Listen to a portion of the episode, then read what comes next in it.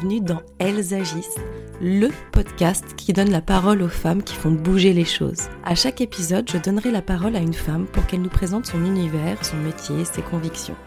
Ce sera aussi l'occasion pour elle de nous parler d'un sujet en particulier qu'elle affectionne ou qu'elle souhaite nous présenter. Ce sont des femmes inspirantes qui nous poussent à nous interroger, à réfléchir, à avancer. Et moi, à chaque fin d'épisode, je suis vraiment motivée pour agir et j'espère que ça sera pareil pour vous. Hello, j'espère que vous allez bien. Aujourd'hui, je reçois Rokia, qui est aussi connue sur Instagram euh, sous le pseudonyme Mise Psychomote. Elle propose des accompagnements autour des besoins d'élimination, surtout par la communication vers la continence et ça dès les tout premiers âges. En fait, elle se donne même pas de limite d'âge pour euh, proposer une hygiène naturelle infantile. Et c'est hyper intéressant d'avoir euh, repassé avec elle l'histoire de sa propre vie pour comprendre pourquoi ce, sujet est devenu son combat et comment elle est euh, partie dans l'idée que en fait, un enfant était capable euh, de faire valoir son besoin euh, pour manger, pour euh, dormir, pour quelconque souci, et donc partir de l'idée que le bébé communique aussi son besoin d'éliminer. Le tout, c'est de le comprendre, de l'entendre et d'être patient. Je vous laisse découvrir, je vous en dis pas plus, et je vous laisse découvrir tout de suite notre échange avec Rokia et une petite pensée à Mélissa Carlier qui a été présente pendant tout le tout l'échange et on fait pas mal de références à elle aussi. Allez, bonne écoute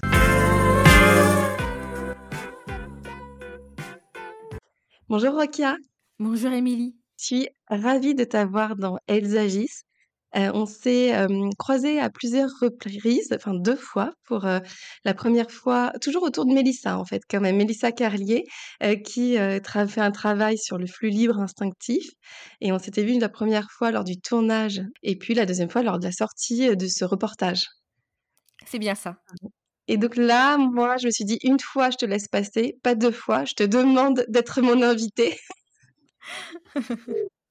Parce que j'ai beaucoup de questions. Donc, merci beaucoup d'avoir accepté mon invitation. Avec plaisir, Émilie. Alors, pour commencer, pour éventuellement les personnes qui ne te connaissent pas, est-ce que tu peux te présenter de la manière dont tu souhaites, personnellement, professionnellement Qui es-tu Comment as-tu envie de te présenter, de te définir? Alors, je commence par mon identité. Je m'appelle Rokia Hossein. Et mon autre identité, c'est mon compte Instagram qui s'appelle Miss Psychomote au début, c'était rigolé comme nom. et après, bah, il faut l'assumer maintenant quand je me présente. Rokia Hossein, Miss Psychomote, enchantée. Voilà, c'est un peu particulier. alors, pourquoi déjà Miss Psychomote? Parce que je suis psychomotricienne diplômée d'État depuis plusieurs années maintenant.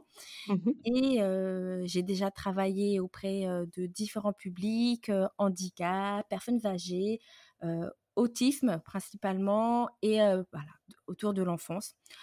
Aussi bien une pratique en structure, c'est-à-dire dans, plusieurs types d'institutions, et en libéral. Donc dernièrement, j'ai rejoint l'Institut de la parentalité, celui du pôle de Paris-Sénart. Donc c'est Dr Anne Reynaud qui a qui a la tête de l'Institut de la parentalité, si peut-être des personnes connaissent. Et je suis aussi maman maman de deux enfants, dont un qui, a, qui va avoir 15 ans, un adolescent, et un autre bah, qui va avoir 5 ans, un petit. Donc ils ont bien 10 ans d'écart. Et surtout, mmh ce qui me marque finalement dans, dans cette maternité, c'est que j'ai eu deux approches différentes de l'accompagnement de la continence. Quand j'ai eu mon fils aîné, j'étais diplômée d'une, enfin j'étais, j'avais une licence de psychologie. Puis après j'ai eu j'ai eu mon fils. Et ensuite après j'ai fait des études de psychomotricité. Et après j'ai eu un, autre fils. Du coup, ça m'a apporté d'autres savoirs et aussi forcément mon expérience professionnelle m'a amené à me questionner sur l'accompagnement et la continence en fait. Alors pourquoi ce sujet-là, en particulier? alors peut-être que ça tu t'es questionné aussi sur d'autres sujets, je voilà, mais et pourquoi celui-là est ressorti? Celui-là, il est ressorti, je pense qu'en fait, il a il a été présent depuis, longtemps plus ou moins. Je me rappelle qu'en première intention, quand je voulais écrire mon mémoire de fin d'année lors de mes études de psychomotricienne, je voulais écrire un petit peu sur la pudeur en gériatrie et la toilette. Parce que j'avais vu déjà des situations un petit peu paradoxales, ou en tout cas, moi, je, je, ne les comprenais pas en tant que, en tant que stagiaire, comme de voir une personne âgée qui avait dans sa commode des, on appelle ça des protections, donc des couches, mais qui me demandait que je l'accompagnais aux toilettes quand je venais en séance dans sa chambre. Dans ma tête, je me dis, mais si elle porte une protection, c'est qu'elle est incontinente. Mais bon, elle a du mal à marcher, je vais l'accompagner quand même, puisqu'elle me demande à la des toilettes dans sa chambre. Et puis d'autres situations comme une personne âgée qui était allongée dans son lit et que je voyais qui forçait, enfin qui, était en difficulté simplement pour éliminer des selles. En même temps, je me dis allongée, ça devait être pas facile. Il y avait déjà des petites choses, mais je me dis non, ce mémoire, il va être trop compliqué pour moi. Je vais pas assumer auprès des aides-soignantes, auprès. Ça va être un trop gros travail. Euh, moi, je dois euh, absolument être diplômée. Euh, J'étais, voilà, j'avais déjà mon fils aîné. Dis bon, allez, je vais faire un, un, un, sujet de mémoire qui m'a aussi plu. Hein, c'est aussi dans l'expression corporelle. Mais voilà, je pense qu'il y avait déjà des petites interrogations en termes professionnels. Ensuite aussi en libéral, euh, j'avais eu des, des, demandes justement concernant la, continence des enfants. je me suis dit, bah, de toute façon, si les petits, ma réponse bateau, c'était vous attendez qu'ils montent et descendent les escaliers. Aujourd'hui, j'ai envie de me pendre quand je le dis. je me dis, mais comment j'ai pu dire ça? Voilà, c'était en formation. Et euh, en même temps, euh, je, je, me rappelle principalement d'un enfant dont, que j'ai beaucoup parlé, beaucoup parlé. En tout cas, qui, a été évoqué dans mon livre, qui s'appelle L'hygiène naturelle infantile, donc euh, paru en 2021 chez le Duc. Euh, cet enfant, bah, il venait pour euh, une autre situation. Enfin, il venait par rapport à l'intégration de son schéma corporel. C'était un enfant qui avait déjà fait de la kiné, qui était également en orthophonie. Voilà, il était en cours de diagnostic trouble du spectre autistique ou pas, ou peut-être un syndrome génétique. Et en fait, je voyais qu'il avait qu'il y avait des choses qui manquaient dans son développement par rapport aux ces étapes de, marche. Donc voilà, je reprends la base, pas de problème, un peu de quatre pattes, un peu d'accroupi. Et je voyais qu'il prenait de plus en plus conscience de cette partie de son corps, enfin la partie qu'on appelle l'hémicorps inférieur, donc tout ce qui est un peu en dessous de la ceinture. Et à côté de ça, la maman me racontait des choses qui se passaient à la maison, même au niveau de la toilette. Et je me dis, ah, c'est curieux, mais elle me demandait, mais vous êtes sûr que vous pouvez rien faire pour la continence? Euh, bah écoutez, moi je continue de travailler et s'il y a des choses qui se mmh. passent, et eh bien voilà, mais je ne me sentais pas du tout apte à l'époque. Puis après, euh, je botte en touche, je pars en congé maternité. On va dire ça comme ça. Et je découvre euh, lors d'une écoute d'un podcast ce que c'est l'hygiène naturelle infantile. Et là, je me dis. et là, Mmh. Ouais. En fait, tout y est. Puisque l'hygiène naturelle infantile, c'est vraiment la base qu'on utilise bah, pour l'accompagnement de la continence. Et après, j'ai lu.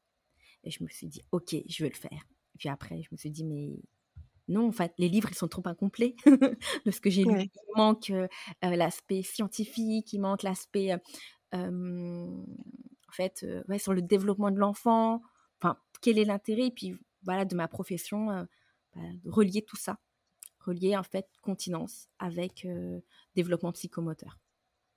Et du coup, quand tu as, voilà, tu t'es commencé, as commencé à te pencher sur ce sujet, tu as relié tout de suite à l'enfant que tu avais vu là juste avant ton congé mat? Notamment, oui. En plus, mmh. dans, dans, les témoignages que j'avais pu lire ou entendre sur les gènes naturels infantiles, il y avait il y avait, je me rappelle, il y avait cette, cette maman qui racontait euh, qu'elle avait pratiqué les gènes naturels infantiles bah, pour ses deux premiers enfants, il me semble. en tout cas, elle, est, elle semblait rodée. Puis, euh, dernière grossesse, elle, elle, est avec un, un enfant euh, qui en situation de handicap, donc il me semblait de mémoire un, enfant trisomique. Elle s'est dit, bah moi je fais pareil. Je vais pas faire autrement. Et puis, malgré, comme elle expliquait, voilà, malgré les autres retards de développement que son enfant pouvait rencontrer, eh bien, au moins, la continence, elle, elle était actée, quoi, en fait. ça a pris peut-être plus de temps, mais elle s'est pas dit, bah, je vais pas le faire. Et en fait, c'est comme, c'est là que j'ai compris que le, besoin d'élimination, en fait, c'est vraiment l'action de, d'éliminer ses urines et ses selles. C'est un besoin, c'est au même titre que manger ou dormir. On va pas sélectionner bah, quel besoin on va, on va prendre en, compte, quel, quel, besoin on va prendre en charge. Et, et son, témoignage m'a vraiment fait réaliser cela. Mmh. Et est-ce que tu peux redéfinir quand même ce qu'est l'hygiène naturelle infantile ah bah pour, euh, voilà, pour définir le thème et de, voilà, de, de comprendre de quoi on parle? Alors, l'hygiène naturelle infantile, euh, il est aussi connu en anglais euh, sous le nom de Elimination Communication, qui est beaucoup plus parlant, je trouve, puisque moi, je le je, comment dire, euh, je le définis comme ça. Euh, l'hygiène naturelle infantile, c'est l'accompagnement euh, du besoin d'élimination, en, tout simplement. En fait, on va accompagner. Et j'aime bien le terme accompagnement parce que c'est pas seulement de l'enfant. Par exemple, quand on parle d'acquisition, c'est comme si ça viendrait que de l'enfant. Quand on parle d'apprentissage de la continence, ça viendrait que du parent, en tout cas des adultes. Et accompagnement, c'est ensemble. En fait, mmh on, se suit en même temps, on prend le même chemin, on respecte la temporalité de, des uns et des autres euh, et le rythme, bien sûr, du développement. D'où j'aime bien parler d'accompagnement du besoin d'élimination. Et du coup, pour ton, ton deuxième enfant, tu as procédé comment concrètement? Est-ce que ça a été ton cobaye, entre guillemets? J'avais pas d'autre bébé sous la main. Alors, euh, oui, euh, j'ai procédé comment? Euh, dans les témoignages que j'avais vus, entendus, euh, ça semblait tellement limpide. Ah oui, d'accord, j'ai qu'à porter mon enfant, je le mets au-dessus du lavabo en position physiologique. Donc en réalité, on repère euh, avec les genoux plus haut que le bassin. On va dire c'est la position accroupie, mais c'est un bébé, donc on va le porter. Il peut pas se mettre accroupi tout seul. Je me dis, bah, je vais lui dire, allez, tu peux faire pipi, et il va faire. Et eh bah, j'ai pas commencé tout de suite parce que en postpartum, j'ai aussi eu mon bébé par césarienne, une deuxième césarienne. Donc après, il y avait, je voulais mettre en place l'allaitement. Il y a aussi le sommeil, il y a tout plein de choses. on le sait toutes. L'accompagnement du besoin d'élimination, il était un peu mis de côté. J'y ai pensé, je me suis dit, ah oui, mais là, je pense qu'il est en train de faire, mais j'étais pas prête à aller en action. Jusqu'à ce que moi, je décide d'écouter mon besoin à moi. Je raconte. C'est-à-dire que, bah, comme beaucoup de jeunes parents, euh, on est pris par le rythme de vie euh, de notre enfant. Et euh, mes besoins pouvaient être un peu mis de côté. Ça veut dire que je pouvais manger plus tard, enfin pas à des heures, on va dire, habituelles. Oui, on l'a décalé, quoi. On décalé. Et eh bien, pareil, enfin, mon besoin d'alimentation était décalé. je mangeais peut-être pas toujours bien, ou des fois, peut-être je sautais, je me rappelais pas. Enfin, je buvais peut-être pas assez plein, plein de choses en fait. Dormir, on n'en parle pas. et euh, bah, comme il y a quand même, on a comme, ce, enfin ce, comment dire, je vais pas dire ce luxe, mais voilà, de pouvoir se dire qu'on a droit à une rééducation du périnée. Euh, donc j'y vais, voilà. Il y a bientôt, il y a presque trois mois, j'y vais, j'y vais pour moi. Et là, en fait, la ma sage-femme me demande, est-ce que je vais à la selle?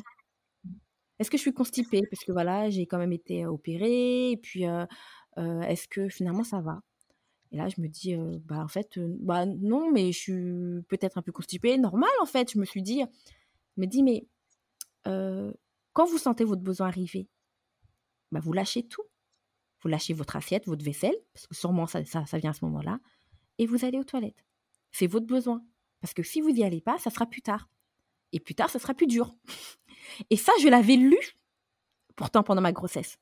Je le savais au niveau physiologique, mais je l'avais pas intégré pour mon propre corps. Et quand elle m'a dit ça, je dit bah oui, en fait, si moi je m'écoute pas, comment je pourrais écouter les besoins de mon enfant? Et à partir de là, j'ai dit ok, c'est bon, je suis prête. Je, m'écoute. J'écoute mes propres besoins. J'écoute les signaux de mon corps. Et ben, je suis prête pour euh, accompagner mon, fils. Et il avait euh, presque trois mois à ce moment-là. C'est très fort ce que tu dis parce que c'est vrai que si on s'écoute pas nous déjà, ça commence par nous, hein, c'est le truc du, dans l'avion, c'est d'abord prendre son oxygène à nous pour, pour, pour ensuite sauver l'autre parce qu'effectivement si, tu étais pas prête, c'est ce que tu disais, la mise en place de l'allaitement, le postpartum etc. et je pense que ça doit être OK aussi si on a envie de de commencer tôt, trouver le bon moment et nous écouter, revenir dans notre bulle à nous, de réécouter notre corps, etc. Et ensuite, donc à trois mois, tu te dis, ok, j'y vais avec mon enfant, on va, on va, on va tenter ça, quoi. Exactement. J'ai tenté. Les deux, en fait. Voilà. Ça. Vous, vous remettre dans le bain de, de vous écouter, d'écouter votre corps. Exactement. Alors bien sûr, j'ai retenté, je le mets au lavabo et bien sûr, il se passe rien. Je me dis, mais en même temps, si je le propose à n'importe quel moment, mmh. ça va pas le faire. Alors, je me suis dit, ah oui, il y a quand même, dans les bases de l'hygiène naturelle infantile, il y a cette phase d'observation. C'est la phase que qu'on n'aime pas trop en fait au départ. Mais parce qu'en fait, quand on la prépare, ça va beaucoup mieux. C'est la mmh phase où en fait, on retire la couche de son enfant et on accepte de l'observer. Dans le sens où on se dit, bah, s'il y a un pipi, il y aura un pipi. voilà. Et en fait, on a besoin ça aussi. Mais oui. Et en, fait, on a besoin de ça pour euh, voir les signaux parce que moi, je le vois peut-être s'agiter sur son petit tapis d'éveil et je me dis peut-être qu'il est en train de faire un pipi, mais j'en sais rien. Il y a la petite couche lavable qui, me cache en fait. Entre guillemets, euh, je vois dire une, manifestation, mais j'ai pas la j'ai pas la j'ai pas la conclusion en fait. Et c'est compliqué. Donc comment être sûr que le comportement A amène un comportement B. voilà. du coup, bah, je me dis, bah, je vais accepter, mais un peu safe quand même. Ça veut dire que je vais euh, peut-être euh, mettre des serviettes sur le tapis, etc. Je vais même, même si il est euh, à l'air, on va dire, je vais quand même couvrir ses parties intimes parce que s'il y a une serviette, il n'y aura pas de, de jet euh, d'urine, disons. Euh, mais je vais voir justement avec mes yeux qu'une serviette est en train de, de, bah, de s'humidifier. Et je me dis, mais en fait, pourquoi est-ce que je fais, je fais ça? Je pourrais faire encore plus simple. Je vais l'observer comme moi, je suis avec lui. Pas comme ça sur le tapis et moi en train de ranger ou en train de faire autre chose. Parce que peut-être qu'il fera quelque chose, mais je ne peux pas le voir, ce qui est normal on aime bien nos enfants, mais on n'a pas les yeux H24 non plus sur eux. Mmh même s'ils sont toujours avec nous, on les laisse pas tout seuls. Même s'ils nous collent, mais voilà. mais nos, nos, regards, ils peuvent pas être tout le temps euh, sur lui. Alors du coup, je me dis, bah, quel moment euh, me semble plus euh, adéquat Eh bien, quand je l'allaite. Je l'allaite, ça veut dire que quand je vais préparer la mise au sein, je retire sa couche et je pose une serviette sur lui et une bassine sous les fesses. Au pire, bah, c'est pas grave, j'ai tout préparé. Et s'il y a un pipi, il y a un pipi. S'il n'y en a pas, il n'y en a pas. Et en effet, je vois en allaitant qu'après, des fois, il s'agite un petit peu, il fait un pipi. Et là, je, bien sûr, je verbalise. Je dis Ah oui, là, tu es en train de faire un pipi. Tu entends tu en... Parce que ça fait un bruit quand même dans la bassine, un pipi. C'est pas comme dans la couche. Hein. Enfin, moi, ça me surprend aussi. Je me dis Ah oui. Et puis, je continue. À chaque fois que je vois qu'il s'agite, je parle de lui. Et après, je lui propose une nouvelle position. Je dis, attends, je vais te proposer autre chose. Mais c'est toujours avec la même bassine pour pas trop le, le comment dire, le perturber. Il me dit, mais qu'est-ce qu'elle est en train de me faire? Tout d'un coup, elle me porte contre elle et tout d'un coup, elle me, porte face au monde. Euh, voilà, bizarrement. Donc, je me dis, au moins, c'est la même bassine. Et puis, euh, quand j'ai un miroir, je me mets quand même face au miroir un peu. Puis après, je commence à déplacer. Ça veut dire que je commence à proposer l'élimination au lavabo, devant le miroir, donc c'est la même position. Et là, il se passe des choses. Et en fait, je vois que un... je comprends en fait, et puis euh, on le sait en réalité en neurosciences que bah, c'est par la répétition en fait bah, que l'apprentissage il, se fait, que les connexions neuronales se font.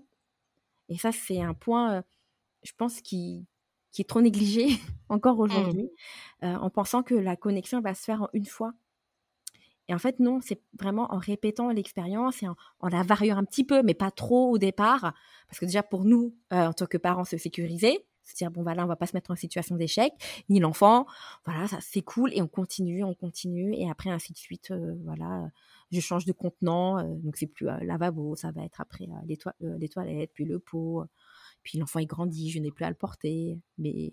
Donc, ça, tu as toujours continué comme ça avec. Ah en fait, je l'ai suivi. J'ai suivi son rythme de développement. Je me suis dit, bah, oui, bah maintenant, s'il peut s'asseoir, eh ben, on va le mettre sur le réducteur ou sur le pot. Au début, il peut pas, je le porte, mais on va, mettre va le mettre aux toilettes. Parce que au lavabo, c'est plus possible à partir du moment où il est diversifié. Mmh tu lui as toujours proposé, en fait, de autre chose que, que des couches. Et est-ce que tu penses que ça, c'est possible aussi, par exemple, si on, on a moins de temps, si on ah travaille, si... Euh, totalement. D'ailleurs, euh, je propose, mais ça ne veut pas dire que il y a un terme que j'ai détesté dans les groupes Facebook, euh, mmh sur l'hygiène naturelle infantile, quand on parle de euh, je peux pas faire 100% HNI. Mais en fait, euh, on n'est pas en train de parler d'un travail à temps partiel ou à temps, à temps plein. Hein. je veux dire, on fait quand on peut, on fait quand on a compris, et sinon c'est pas grave. Et du coup, moi j'étais très à l'aise avec cette idée et me dire, bah moi je, fais, je lui fais porter des couches encore voilà, à lavables quand je sais que je ne peux pas ou quand je suis pas dispo, mmh. ou je le mets au moment où bah il va peut-être un peu commencer à se déplacer et je veux pas avoir une surprise, voilà, là où j'ai pas envie qu'il y en ait une. Mmh. Mais quand je je vois que c'était le bon moment et d'ailleurs on va sûrement en parler. c'était le bon moment pour proposer, bah, je les connaissais et je lui proposais. Il y a, il y a, il y a, il y a, il y a pas, il y a pas, c'est pas grave. Je me dis mais en fait c'est fou ça, faut que j'en parle. oui, oui, j'imagine que du coup, tu t'es dit, et là, quand tu as voulu en parler, tu t'es dit, est-ce que tu as eu, des des critiques, des détracteurs? Ou est-ce que tu as eu, des gens qui t'ont dit: «Ah mais enfin, on a voilà, on n'arrivait pas à le formuler, mais on on pensait, ça aussi». comment quelles étaient les réactions? Alors, vu que c'était quand même en postpartum, hein, quoi qu'il arrive, il y a quand même cette vulnérabilité en tout cas, moi, je, comprenais que je pouvais être vulnérable, euh, voilà, en tant que maman, parce que forcément, par exemple, quand je, disais au médecin, euh, euh, bah, si vous ouvrez la couche, là, il va faire pipi, il me croyait pas. Allez-y, hein, si vous voulez. Enfin, voilà, en tant que mère, on n'est pas entendu parfois. Je me dis en tant que professionnelle, je me dis mais qu'est-ce, enfin, est-ce que je suis prête en fait à, eh me présenter en tant que bah, psychomotricienne? Tu vois, me dire, bah, là, je vais vous dire quelque chose que peut-être que vous ne saviez pas, ou peut-être que vous savez, mais vous n'avez pas dit. Enfin, je, mets un pavé presque dans la mare en disant que non, en fait, on n'attend pas qu'ils montent les escaliers. En fait, que ça n'a pas de sens. Et qu'en plus, il y a plein de parents dans le monde qui pratiquent l'hygiène naturelle infantile et qui ne le nomment pas. Pour eux, c'est comme ça. et qu'en fait, euh, ben, eux, ils sont pas fous. Enfin, ces parents-là ne sont pas fous, ces mères-là ne sont pas folles, ne sont pas détraquées. Parce que c'est un peu ce qu'on peut lire, quoi parfois. Et du coup, ça des pratiques secrètes. voilà. Ça reste quelque chose dont on ne parle pas de ça. Hein. C'est ça. Pourquoi, ton avis? Alors, il y a l'industrie aussi des couches. Ah ben oui, totalement, totalement. Je me suis dit à un moment, bah, et si je, tentais de faire un, un, mémoire ou un DU de recherche, des choses comme ça, je me dis, mais j'ai pas de finance, personne ne va me financer pour quelque chose de gratuit. Après, j'ai pris conscience aussi, en fait, à ce moment-là, de, de, de, ce que c'était, en fait, une maternité, de ce que c'était être mère. En fait, mmh. euh, comment, autant bien, aussi bien pour l'allaitement que pour l'alimentation des enfants, j'ai réalisé plein, plein de choses. Au niveau économique, euh, euh, qu'est-ce que ça impliquait, en fait, de le savoir je voulais revenir au début justement de notre échange où on parlait du flux libre instinctif et que justement tu as été interviewé aussi euh, pour ça. Est-ce que euh, justement les deux sujets sont liés, ont des points communs et, euh, ont, peut-être une bataille commune Enfin c'est un grand mot, mais voilà, en tout cas ont, un projet commun? Alors oui, totalement, puisque hum, bah, moi aussi, je, je, connaissais, je pratiquais légèrement le flux libre instinctif avant ma grossesse, puis après, il n'y a plus de raison pendant, que, pendant ma grossesse. Puis je me suis dit qu'au retour des couches, eh bien, je me renseignerai à ce moment-là à nouveau et je, je pratiquerai. Mais j'avais pris conscience justement de, bah, de l'industrie, en fait et que c'était bien plus pratique de faire porter des couches, des serviettes, des cups, des tampons, enfin voilà, je mélange tout dedans, euh, bah, aux femmes euh, mmh et après bah, aux enfants et aux personnes handicapées, enfin aux personnes âgées, euh, tout ça, que de les accompagner. Ça coûte beaucoup moins cher d'avoir un tiroir, j'imagine, de protection pour les personnes âgées en EHPAD que d'avoir assez de soignantes. J'avais pris, j'avais déjà pris conscience de certaines choses, mais là, je me dis, mais on parle de bébé. mais on, on, est au, tout début, quoi. Je veux dire.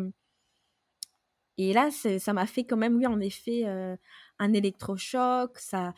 oui, je, me, je, suis rentrée dans une sorte, je vais pas dire bataille, mais oui, un sentiment de révolte, de, de revendication qu'il fallait que je fasse quelque chose euh, je me dis, bah, je vais commencer par écrire euh, un ou deux articles de blog.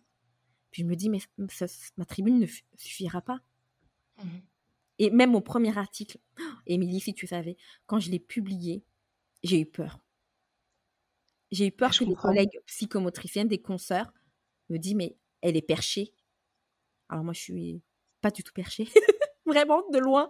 J'essaye vraiment, euh, je suis plutôt une fille, une femme anxieuse, etc. de, j'ai besoin de que ça soit très, euh, de me sentir en sécurité pour le faire. Je me dis, mais non, voilà. Je... Ouais, bien sûr. Donc déjà, même chez moi, je racontais pas forcément que je le faisais parce que j'avais peur de pas être soutenue ou pas être comprise et, d'être mmh. assez facilement découragée. Mais une partie en moi me dit, mais non. C'est comme pour l'allaitement, malgré les débuts un petit peu difficiles, je me dis, bah non, je vais continuer parce que je sais que ça fait partie du processus pour certaines femmes, peut-être pas toutes, voilà, tout simplement, mais je sais que voilà, certaines femmes rencontrent des difficultés avant, avant le passage de, de l'allaitement euh, endocrine à autocrine ou enfin des choses comme ça. Je me dis tiens, il y a il y a des étapes peut-être euh, et peut-être que moi je suis concernée par ces, ces étapes-là. Peut-être pas, mais peut-être que c'est le cas. Peut-être que ça pourrait expliquer pourquoi j'étais en difficulté. Donc moi, moi j'ai besoin de d'avaler beaucoup de, de, de connaissances euh, et faire le me dire bah ok, Ouais et c'est hyper intéressant parce que c'est vrai que c'est toute une libération des corps, heu, des corps au voilà, au pluriel, heu, de reprendre, le pouvoir de soi, de son corps, de, de se comprendre. Ça me parle beaucoup en tant que sophrologue sur, vraiment écouter son corps quoi, tout simplement et savoir, on le dit souvent, le savoir c'est le pouvoir, mais c'est ça, c'est de s'informer et de croire en ce que les autres, en ce que notre, notre enfant est capable de faire. Donc ça, c'est important.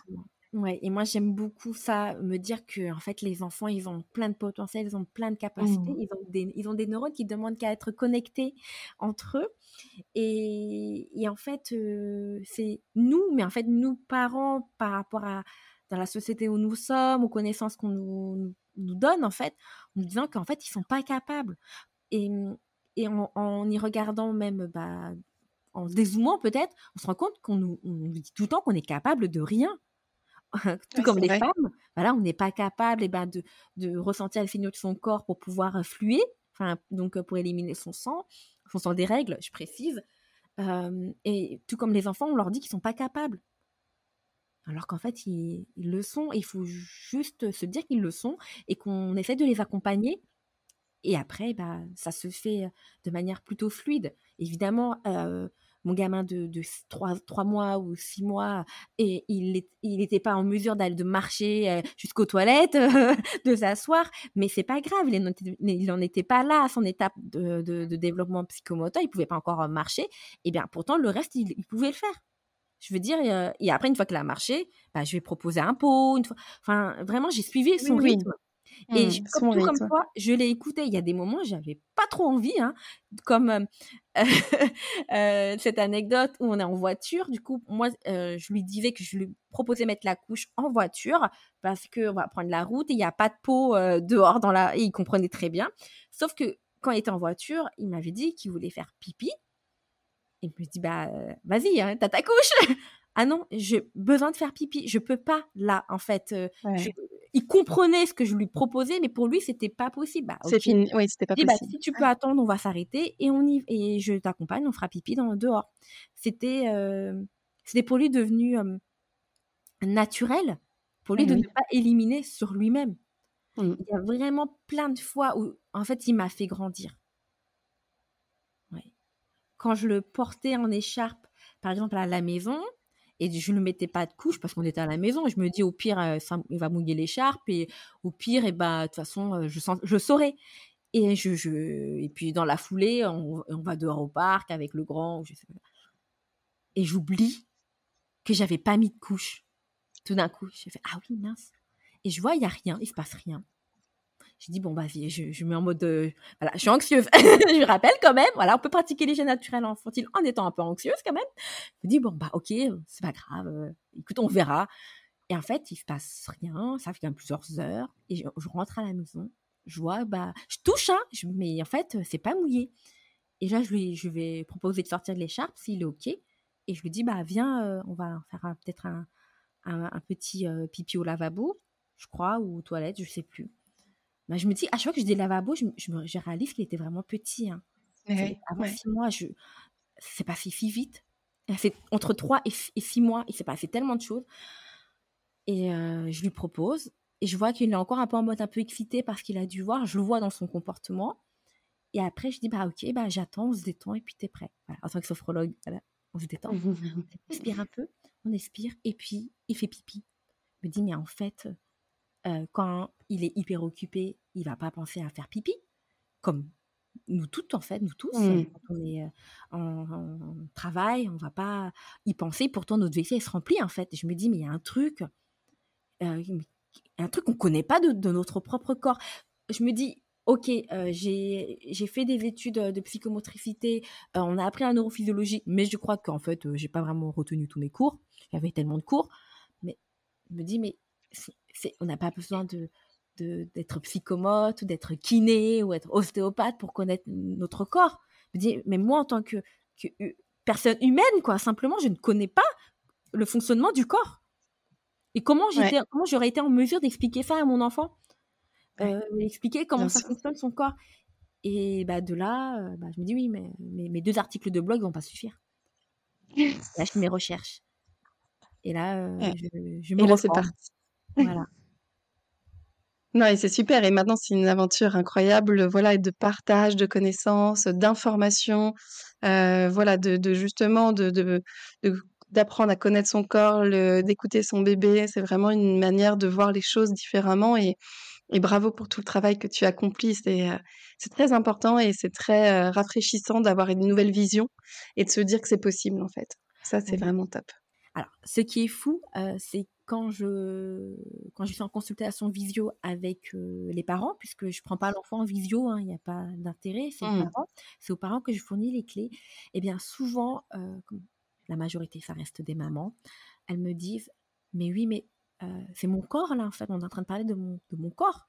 Parce que quand on me dit oui, ah bah, mon enfant, il y a un problème, il y a toujours des accidents, il fait toujours pipi sur lui, etc., je comprends pas. Et puis quand je décortique et que j'explique le phénomène, voilà, que notre corps il nous appelle avant mais qu'on l'écoute pas, etc. Donc l'enfant il ne sait peut-être pas encore. Enfin, je fais beaucoup des métaphores sur le portable, le vibreur, etc. Et puis les parents me racontent, bah, mais c'est moi, j'y vais toujours à la dernière minute. Bah oui, forcément, si vous y allez à la dernière minute, bah vous montrez à votre enfant qu'on va à la dernière minute, qu'il y a plus important que d'aller aux toilettes. Voilà, c'est tout comme à l'époque quand je, préférais faire la vaisselle que d'aller à la selle. Et en fait, non. C'est la plus grande erreur. que c'est un mal que je fournis à mon corps sans, savoir pourquoi à l'époque. Parce que je pensais qu'on pouvait différer, mais en fait, on ne peut pas différer. Certaines choses, on ne peut pas le faire. Bon, après, c'est tout un processus, on ne va pas le développer là. Mais oui, quand on se rend compte qu'on grandit, qu'on n'a pas les clés de notre corps. Un peu comme pour les menstruations, on est d'accord? Ah, C'est théorique, mais en fait, on ne le comprend pas, quoi. C'est pas intégré dans notre propre corps. Oui, oui. Ça reste théorique, effectivement, comme tu dis. C'est pas, on vit pas la chose. On, on, la théorise, alors qu'il faut la vivre. C'est comme si on vivait un peu séparé, enfin, comme un fantôme de notre corps. On a entendu, on nous a dit que bah il faut pas attendre. Ok, mais pourquoi Pourquoi c'est grave ou pas grave? Est-ce que on peut le faire ou pas? Et en fait, voilà, il y a vraiment cette séparation du corps. Merci pour ces échanges et pour ces, pour ces infos. J'ai quelques questions avant de clôturer notre échange autour de l'action. Elle s'appelle, le, podcast s'appelle Elles agissent, comme tu sais. Est-ce que tu peux me donner ta définition d'agir? Pour toi, ça veut dire quoi? Pour moi, agir, c'est c'est être en même temps, c'est bizarre, mais c'est être en cohérence avec soi-même. dans le sens où, quand on cherche la cohérence, eh ben on, va mettre en place des actions pour être bien, pour être en accord avec soi-même, ne pas être en, conflit intérieur, etc. Et pour moi, c'est ça en fait. et je cherche toujours à être cohérente dans mes projets. Je me dis, est-ce que ça me convient? Est-ce que ça me parle? Est-ce que ça ne me parle pas? C'est trop loin de moi? Eh bien, non. Et justement, si ça va dans mes objectifs, c'est cohérent avec mes projets, eh bien, j'y vais. Est-ce que, regarde, tu peux nous parler d'un domaine, un autre domaine que celui qu'on vient d'évoquer, qui te passionne et qui, qui te plaît? Ça, c'est aussi pour te connaître un peu plus et te connaître différemment. Un autre domaine qui me plaît, qui me passionne, oh, passionner c'est peut-être un grand mot, hein. Mais j'aime bien renouer avec des, des, plaisirs un peu de d'enfance quoi. Enfin d'enfance de jeune adolescente parce que parce que ça me coupe un peu de mes problèmes d'adulte voilà quand, quand je regarde voilà mes mes séries coréennes on appelle les K-dramas ou quand je regarde ou quand je joue aux Sims en fait et je le dis parce qu'il y a encore quelques mois, euh, je, frôlais un, à nouveau un burn-out. J'en ai eu plusieurs. Parce que je suis très, très investie des fois dans ce que je fais et des fois j'ai du mal à mettre des limites. Et je me suis dit, mais en fait, non, quoi. Je peux pas passer tout mon temps à, à travailler euh, et euh, travailler même pour ou au service de l'hygiène naturelle infantile, au service de, des accompagnements, voilà, parce que je suis aussi formatrice, voilà, je, je, dois caler des rendez-vous pour les familles, et puis en même temps, je travaille en structure, enfin, et le compte Instagram que j'alimente, je me dis, non, en fait, ça va pas, il faut, faut que je, je coupe, voilà, aussi, avec, ok, j'ai beau être investie, mais oui, tu vois l'idée que j'ai besoin aussi de couper, d'avoir autre chose. Et ta question est très pertinente parce que j'ai l'impression que c'est rien du tout. Mais en fait, quand j'y repense, la première fois que j'ai rejoué vraiment voilà au jeu donc les Sims, j'ai fait mais ça faisait des, des, des mois qu'il était dans mon, dans mon ordinateur, mais que je j'avais pas le temps de jouer. Je me suis dit mais waouh, en fait, je, je suis passée un peu à côté de moi. Forcément que j'étais aussi en souffrance quelque part. C'est que je donnais beaucoup trop à un moment et je me dis, bah non, j'ai le droit de, de, faire des choses pour moi. Et puis, je m'autorise de plus en plus des moments euh, euh, pour moi et je culpabilise pas. Euh, je scinde un petit peu mieux aussi mon travail et ma vie personnelle. Voilà, même si des fois tout, tout s'implique. Hein, ah tu t'autorises à t'aérer, à, à penser à, autre chose. En dehors, justement, voilà, de, de, de mes sujets, parce que euh, l'hygiène naturelle infantile, tu l'as bien compris, c'est personnel, c'est professionnel, c'est c'est un, engagement. Un engagement, exactement, c'est le terme. J'allais mmh. un combat, j'aime pas ce terme, mais oui, c'est un engagement, ça implique euh, d'être euh, hyper, enfin, impliqué, enfin, pour les familles, pour faire comprendre bah, ce que c'est et tout le potentiel de leur enfant, etc. Donc oui, c'est un peu dur des fois de couper. Bon, bah, c'est bien de le faire et c'est bien de le dire aussi. C'est un mmh message important à passer, d'arriver à couper. Est-ce que tu as une femme qui t'inspire dans ton quotidien, qui, qui pourrait passer au micro d'Elsa Ça serait qui et pourquoi? Elle est déjà passée à ton micro. Ah, bah dis-nous! C'est Mélissa Carrier. Ah, bah évidemment. Évidemment.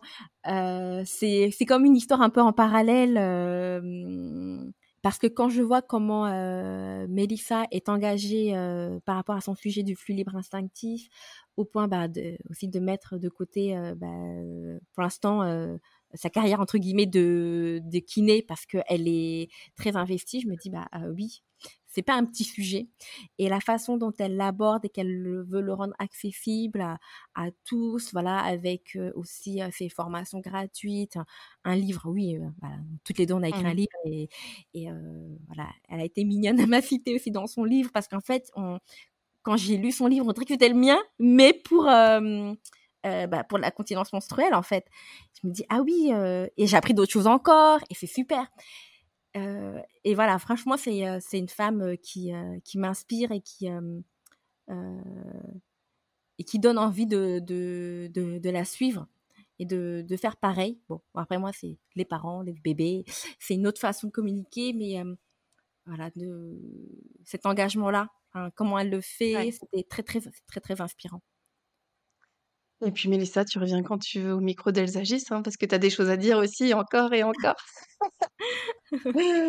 Merci beaucoup pour, cet échange, Roca, c'était très, très sympa et puis, et je te souhaite de toujours garder cet engagement, cette inspiration et merci pour tout ce que tu entreprends et tout ce que tu mets en place.